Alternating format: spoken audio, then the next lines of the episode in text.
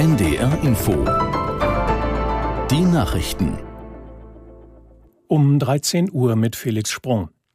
Die Geiselnahme am Hamburger Flughafen dauert an. Gestern Abend war ein Mann mit einem Auto auf das Vorfeld vorgedrungen. In der Gewalt hat er seine vierjährige Tochter. Hintergrund ist offenbar ein Sorgerechtsstreit. Unser Reporter Carsten Sekund ist am Hamburger Flughafen und schildert, was der 35-jährige Geiselnehmer verlangt.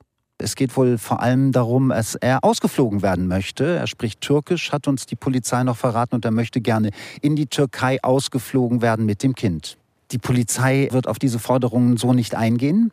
Der Täter hat wohl auch einige Male schon äh, in diesen mittlerweile 14 Stunden, die diese Geiselnahme hier andauert, äh, mehrfach äh, Andeutungen gemacht, dass er aufgeben möchte, sich im letzten Moment aber wieder umentschieden.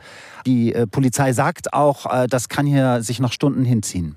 Der Flugbetrieb ist komplett eingestellt, bis auf weiteres heißt es beim Flughafen. Es sind mittlerweile über 100 Flüge betroffen, An- und Abflüge. Auch der Betrieb am Flughafen lahmgelegt. Es kommt auch niemand niemand. Die, die abfliegen wollten, die stehen entweder hinter einer Absperrung weit entfernt äh, oder sind wieder zurück nach Hause gefahren oder warten ab, was passiert. Aktuelle Informationen zur Geiselnahme hören Sie auch gleich im Anschluss an die Nachrichten auf NDR Info. US-Außenminister Blinken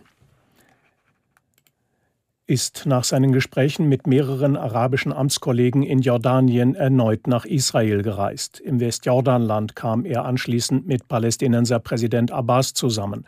Dabei dürfte es weiter darum gehen, Möglichkeiten der Deeskalation im Gaza-Krieg auszuloten. Außerdem wollten Abbas und Blinken auch über die Frage beraten, wie eine Zukunft des Gazastreifens nach dem Krieg aussehen könnte. Vor dem morgigen Bund-Länder-Gipfel in Berlin fordern Politiker und Verbandsvertreter eine Einigung auf die künftige Finanzierung des Deutschlandtickets. Die Grünen-Vorsitzende Lang sprach von einem Erfolgsprojekt, dessen Ende nicht vermittelbar wäre. Bund und Länder müssten gemeinsam eine Lösung finden, um die künftige Finanzierung sicherzustellen. Die Vorsitzende des Sozialverbandes Deutschland Engelmeier lehnt eine Preiserhöhung beim Deutschlandticket ab. Vielmehr müsse in den Ausbau des Verkehrsangebots investiert werden, sagte Engelmeier der Funke Mediengruppe. Das Deutschlandticket ist neben der Migrationspolitik eines der Hauptthemen des morgigen Treffens von Bundeskanzler Scholz mit den Regierungschefs der Bundesländer. Nach dem 4 zu 0 Sieg von Bayern München im Spitzenspiel der Fußball-Bundesliga bei Borussia Dortmund will heute auch der VfB Stuttgart Anschluss an die Tabellenspitze halten. Die Schwaben treten am späten Nachmittag bei Aufsteiger Heidenheim an.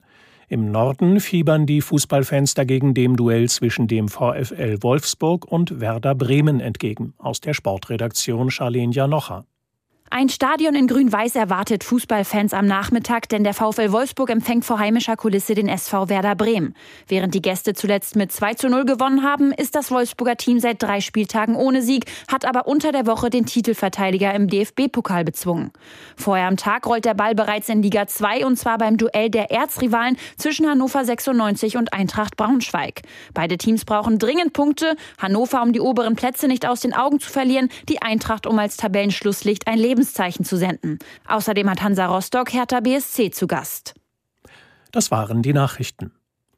Das Wetter in Norddeutschland. Am Nachmittag höchstens kurze Auflockerungen und teils schauerartiger Regen. Höchstwerte 9 Grad in Höxter bis 12 Grad in Fechter. Morgen meist dichte Wolken, auch etwas Sonne, neben trockenen Abschnitten wiederholt Schauer, Höchstwerte 10 bis 12 Grad. Am Dienstag unbeständig 9 bis 11 Grad, am Mittwoch Regen und etwas Sonne 8 bis 12 Grad. Es ist 13.04 Uhr. NDR Info. Themen des Tages. Am Hamburger Flughafen spielt sich noch immer ein Familiendrama ab. Der Airport ist seit gestern Abend gesperrt und eine Lösung ist nicht in Sicht. Das ist eins unserer Themen dieses Tages. Außerdem schauen wir unter anderem nach Gaza und ins Westjordanland und auf die Lage nach dem schweren Erdbeben in Nepal. Mein Name ist Marius Zekri. Schönen guten Tag. Gestern Abend am Hamburger Flughafen. Ein Mann fährt mit einem Auto auf ein Tor